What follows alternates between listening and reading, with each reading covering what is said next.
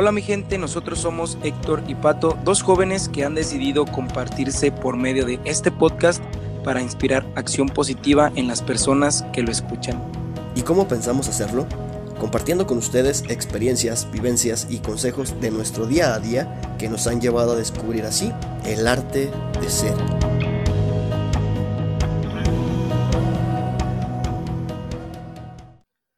Buenas mi gente, feliz jueves casi viernes, ya casi se acaba la semana para los que trabajan la jornada de lunes a viernes. Ya casi es el último tirón. Bienvenidos a este octavo episodio de su podcast El Arte de Ser. Es la primera vez que subimos dos episodios por semana. Héctor habló el día martes acerca de, de la soledad.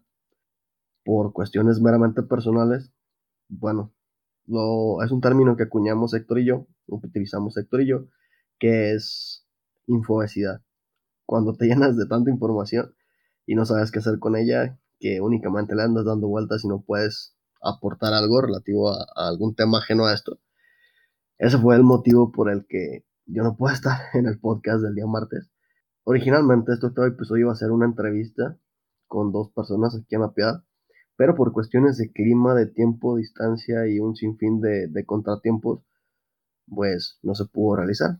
Así que opté por dedicarle este tiempo, estos 10, 15 minutos de este podcast, al tema que me trajo todo el fin de semana pensando y dándole vueltas y que me llenó de infobesidad, que es el micromachismo. Este octavo episodio nace a base de otro podcast, del podcast Se Regalan Dudas, en una entrevista donde Chumel Torres habla con dos psicólogas quienes son las titulares del programa, acerca de la masculinidad tóxica. Y mencionaba un sinfín de cosas. En base a este podcast yo empecé a hablar con dos personas, una amiga Morelia, Liz, y Patty, también, de Pátzcuaro. Y nos aventamos buen tiempo platicando acerca de este tema, ¿no? Porque me generaron bastantes dudas. Y pues me dejé con ellas para externarlas y me, me ayudaron un poquito a, a sacarme estas dudas que tenía, ¿no? Y es así como nace este, este todo episodio acerca del micromachismo. La palabra micromachismo está hoy en boca de todo el mundo. Podríamos decir que son pequeños gestos sexistas o machistas, algunos de ellos muy sutiles, que ayudan a perpetuar roles de género, machismo, violencia suavizada contra las mujeres e hipersexualización. Tristemente se les llama micromachismos cuando en realidad son actitudes totalmente machistas. Estos micromachismos o cuestiones micromachistas no son exclusivas de hombres, también de mujeres. Eh, enseguida les voy a mencionar 10 ejemplos que les aseguro que más de alguno eh, ahora sí que se van a quedar así como de que no, ¿cómo crees que eso? Porque cuando los vi o los leí sí me puso a pensar mucho. Y son pequeñas acciones, pequeños comentarios que pues realmente si dan un paso al, al machismo en su máximo esplendor. Pues me puso a pensar mucho. Vamos a, a empezar con el primer punto, que es por colores. Rosa para las niñas y azul para los niños. Incluso podemos ir un poco más allá, ¿no? Camisetas para ellas con mensajes como princesa bonita, y para ellos como héroe, campeón, una playera de Batman, de Superman, de Valiente, con la leyenda Valiente.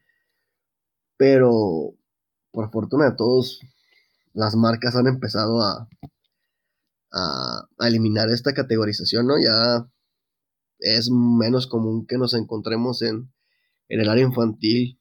Ahora sí que en el, en el área de, de niñas, pues ropa rosa y en el área de hombres, la, clásica ropa azul, ¿no?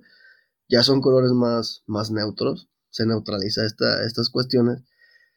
Pero desde aquí empieza el micromachismo, ¿no? O sea, nada, es que no te puedes poner esa playera rosa porque es para mujeres. O no te puedes poner esa playera, no sé, azul o no te puedes poner una chamarra Batman porque es para hombres. Es lo primero que se me vino a la mente para, para citar este ejemplo. Entonces, desde ahí empieza el micromachismo, ¿no? Como lo digo, afortunadamente hemos avanzado en algunas cuestiones, que ya lo empezamos a, a sacarlo, empezamos a, a, a, poco a poco de, de nuestro día a día, pero es un tema que no deja de estar presente, ¿no? Un segundo punto que es bien común, y a mí me pasó, bueno, no, sí, me pasó. De una manera diferente, como se las voy a decir, pero sí, sí, sí me pasó. Qué suerte. Tu marido te ayuda en la casa. Y es algo que... ¿Cuántas, cuántas personas, cuántas mujeres no conoces que están casadas y tienen un marido huevón porque le inculcaron que la mujer es para estar en casa y hacerse cargo de los niños, ¿no? O sea, y les decía que, que es algo que a mí me pasó porque eh, en mis últimas relaciones, a mí me gusta mucho la cocina. Gracias a mi papá me gusta mucho la cocina. Eh, gracias a mi papá, pues tengo el hábito de limpiar mi casa por lo menos una vez a la semana. Eh, mi papá a veces tiene más tiempo libre que mi mamá y el que hace las labores de la casa es mi papá. Entonces desde ahí viene también el, el, extripar los, los estereotipos y el erradicar esos pequeños micromachismos. Pero cuando entenderemos que, que pues un hogar es 50-50, ¿no? Que, que la mujer tanto puede, no sé, aprender a manejar estándar, que es el primer ejemplo que se me vino ahorita, como que el hombre puede barrer, trapear, cocinar y hacer algunas otras cosas. Y no se le van a caer las manos, ni siquiera se le va a caer el miembro por saber barrer, trapear, cocinar o cualquier cosa. Y no, créanme que no es una suerte que alguien te ayude a limpiar tu casa, que alguien te cocine, a ti como mujer, que alguien te regale ese tipo de cuestiones, que tengas atenciones contigo, no es, no es suerte, es normal que alguien lo haga, o sea, no tiene por qué ser un hecho aislado que pase esto, es normal, al menos así me enseñaron a verlo en mi casa y así tiene que ser, es una cuestión equitativa, o sea, los dos aportamos a la crianza de los hijos, los dos aportamos en las tareas del hogar, ya no vivimos en tiempos de los abuelos donde, donde mi abuela se quedaba en casa y mi abuelo se iba a trabajar y tenía dos trabajos al mismo tiempo. Afortunadamente ya no vivimos en esos tiempos. Ya la mujer se puede preparar, el hombre se puede preparar y trabajar como equipo para crecer los dos juntos, o sea, crecer a la par y, erradicar pues estas cuestiones de micromachismo. O sea, y reitero, no, no es una suerte que alguien te ayude a cocinar, que alguien te ayude a limpiar la casa. No, no es una suerte, el hombre no va a ayudar, es parte de su responsabilidad el compartir el hogar con una persona, simplemente como, como cohabitante, como compartir la, el, la vivienda con la persona con la que estás viviendo por educación, pues tienes que tener limpio ¿no? y ayudar un poquito a esta cuestión. El tercer punto es, en el restaurante la cuenta es para él. Es bien común que, pues ahora sí, este punto va más para las mujeres que para los hombres o es equitativo también. ¿Cuántas veces el hombre no es el que tiene que pagar la cuenta? Y no, no está mal si él la paga toda. Si él tiene la intención de invitarte, está bien. Si él tiene toda la intención de, es tu cumpleaños, yo pago la comida, pago la cena, o es un aniversario, yo pago todo este rollo, créeme que no hay ningún problema. Incluso tampoco cuando vayan a cenar y él paga los tacos, no.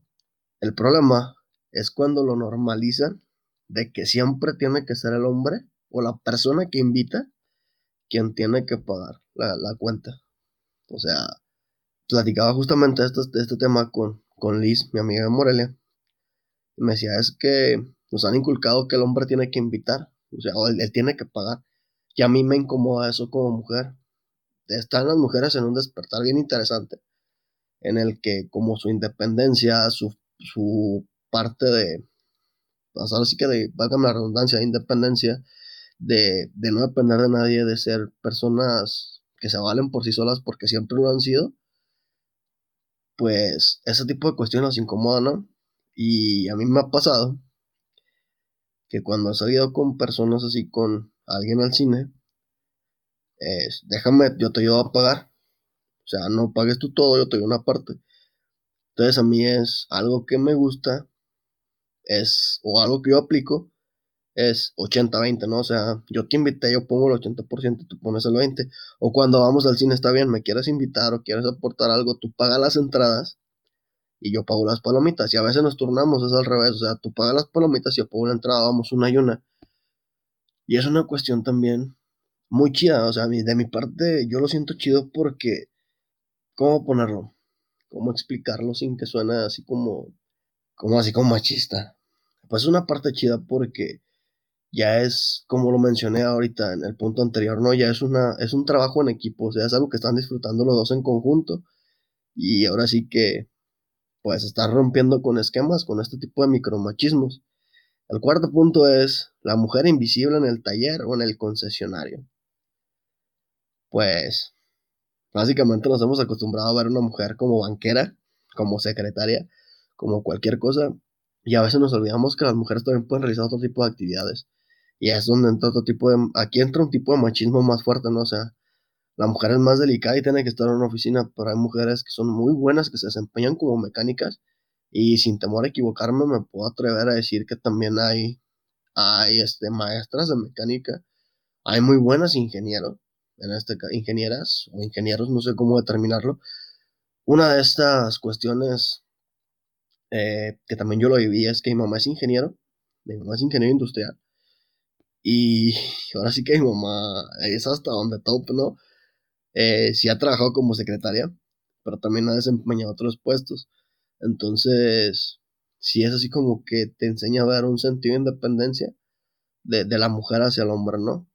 Como lo mencioné, ya no vivimos en el tiempo en el que la mujer era para estar en casa y el hombre para estar trabajando, ¿no? Afortunadamente, ya la mujer se puede preparar, se puede superar, puede ser mejor cada día desafortunadamente no como quisiéramos a la misma mm, a la misma par del hombre, pero llevamos un avance muy significativo si lo queremos ver de esta manera. Un quinto punto sería la madre y el padrazo. No el padrastro, el padrazo. Cuando los bebés llegan al hogar es muy común, tristemente, escuchar decir que el padre es un super papá o un padrazo, porque cambia pañales, le da biberón o ayuda a dormir al niño, para la mujer, en este otro caso, en, lo, en otra caso de la, de la moneda, en otra cara de la moneda, perdón, para la mujer es algo natural e incluso obligatorio. Como lo mencioné hace ratito. Es un 50-50.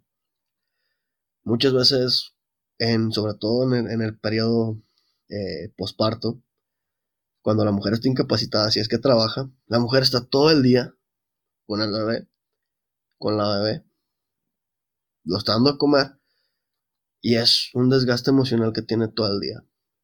Como para todavía sobrecargarle en la noche porque tú tienes que trabajar al día siguiente. Yo creo que es un trabajo de equipo como lo llevo mencionando un buen rato, ¿no? Yo creo que ambos pueden efectuar a la par esta, esta tarea y se pueden apoyar, o sea, sabes que es, se me viene a la mente algo que vi en redes sociales de, un meme gracioso relativo a esto. Y eh, teóricamente es como, como pudiera funcionar, ¿no? Esta cuestión de, de los hijos, que decía, maldito el momento de, en el que decidí ponerle a mi hija Gotham, porque cada vez que llora de madrugada, mi esposa me dice, Gotham te necesita. Y mi sentido de ser Batman no deja, no permite que deje a mi hija desamparada. Es una cuestión chusca.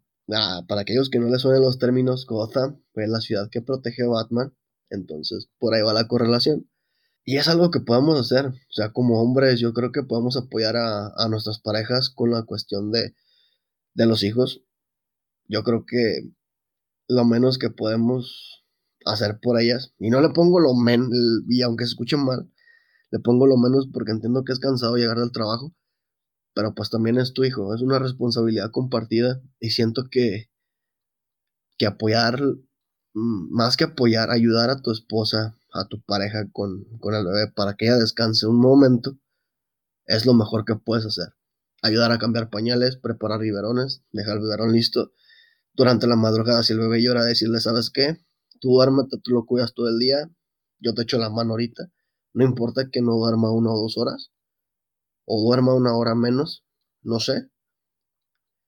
Yo creo que es algo que, debe ser normal, ¿no? Y no debe ser visto como, como un orgullo para el hombre, ¿no? Sexto punto muy controversial. Un hombre y una mujer no pueden ser amigos. ¡Ah! Yo creo que es algo muy, muy, muy común, sobre todo en cuestiones de, pues de ambos sexos, ¿no? O sea, ¿cuántas veces no tenemos un noviazgo y previo a este noviazgo nuestra pareja tiene amigos de años? Y es que pasa, ¿no? O sea, es un término muy, muy dado. El hecho de romantizar o sexualizar las relaciones entre hombre y mujer. O sea, vemos tan, tan así, o sea, tan al término de que hombres con hombres y mujeres con mujeres, que no puedes tener tú como hombre una amiga mujer, porque ya te la estás tirando, ya estás durmiendo con ella, ya le traes ganas, y viceversa, una mujer no puede tener amigos hombres. Perdón por las palabras que voy a utilizar, pero son palabras que escucho día a día con mi círculo de amigos. No con mi círculo de amigos, precisamente, sino en conversación con mi círculo de amigos de personas ajenas que dicen, es que estás rodeada de hombres porque es bien puta, o es que afloja bien fácil, por eso se junta con hombres, o cuestiones así. Entonces, es un tema muy fuerte y yo creo que también es un tema muy importante en cuestión de machismo también. Bueno, el, séptimo punto, la friendzone. Una cuestión de machismo también, de micromachismo de la vida cotidiana más sutiles que existe. Porque como hombres creemos que, que el hecho de, de brindarle todo a una mujer, de brindarle atenciones, de ser educado con ella, por esto ya nos va a pelar no y nos va a dar un chance. Pero a veces no les apetece tener una relación con nosotros, no somos de su tipo, no somos de su gusto, no sé, cualquier cosa que te puedas imaginar.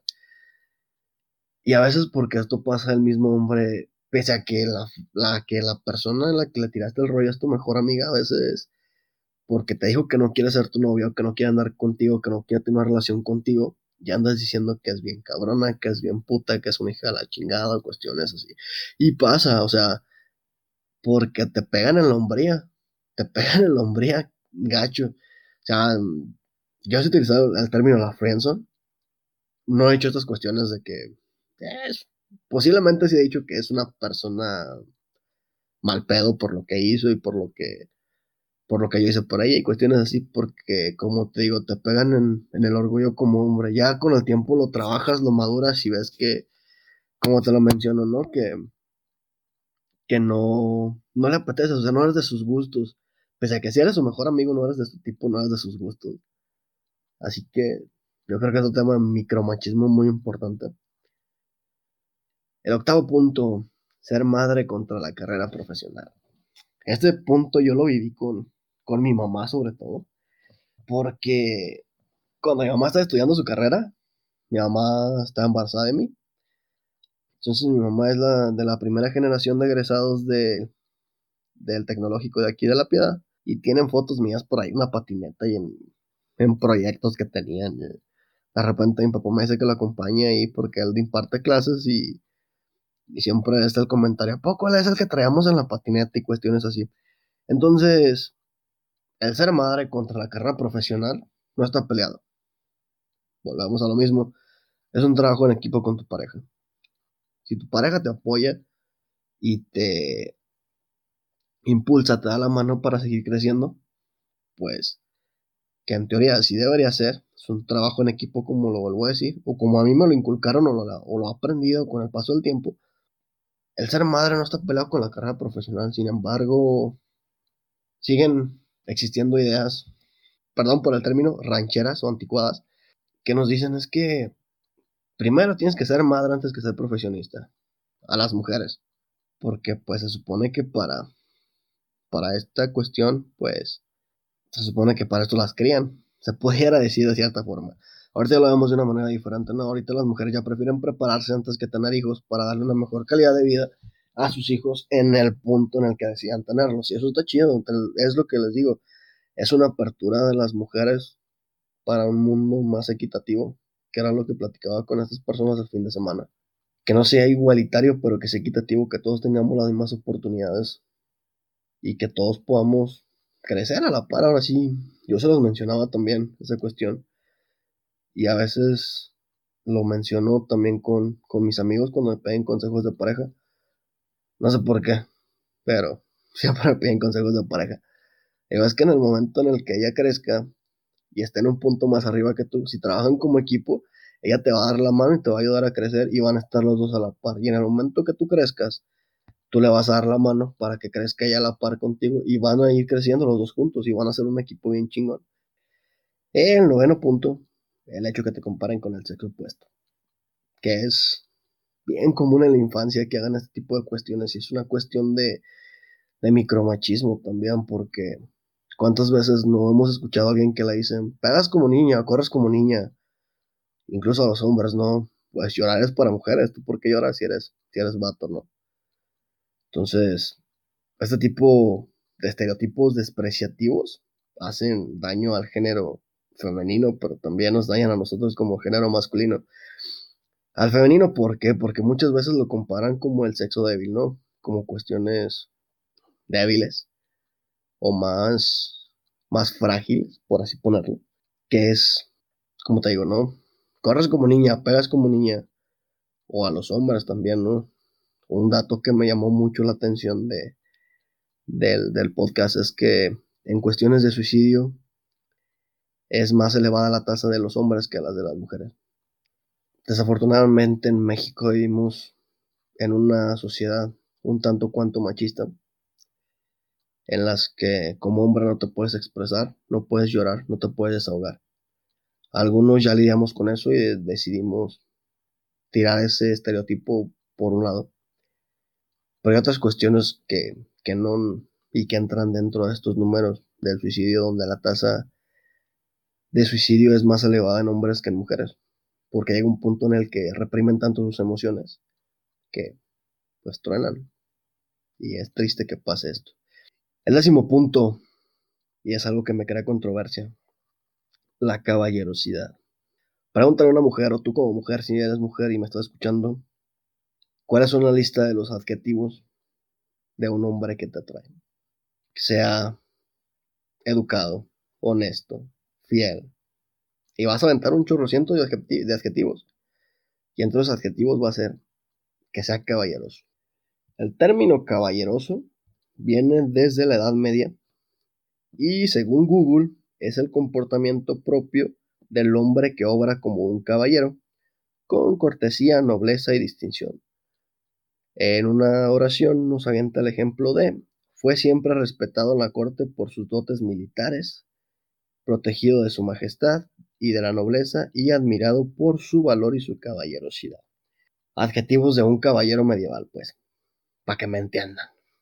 Yo creo que si sacáramos esta palabra del diccionario, no del diccionario, sino de nuestro vocablo diario, yo creo que la pudiéramos cambiar por gentileza, nobleza, hidalguía en su punto, que la hidalguía es la la cuestión de, la suma de la nobleza y la generosidad de una, de una persona hidalga a una persona valiente. Yo creo que empezando a, erradicar estos pequeños 10 puntos, creo que podemos ir avanzando como sociedad en muchas cuestiones y alcanzar puntos tanto para trabajar como equipo, ser una mejor pareja tú como hombre y escoger una mejor pareja tú como mujer, porque Ponte, ponte un ejemplo. Y con este ejemplo cierro este octavo episodio. Si tienes novio, si tienes una pareja, si estás saliendo con alguien, te reto a que le preguntes y le digas, ¿sabes qué? Me quiero casar contigo, estoy dispuesto a pasar mi vida contigo y compartirla. Pero, si tenemos hijos, pues vamos a ir 50-50. Yo lo cuido todo el día en la mañana te toca dar al en la noche. En cuestiones del hogar, yo barro, tú trapeas, yo los trastes, todo el baño, y vamos a hacer la cuestión equitativa. Si tu pareja, si es hombre, que este reto es para ti como mujer, te responde que sí, juégatela. Si te responde que no, empieza a prender los foquitos de alerta. Gracias por escucharme en este octavo episodio. Esperemos ya el martes nos vuelvan a escuchar juntos, a mí y a Héctor. Y pues este es su podcast, El arte de ser. Un poquito extendido este octavo episodio, pero es un tema que me trajo pensando todo el fin de semana. Bonito jueves, mi gente, y nos vemos en el siguiente episodio.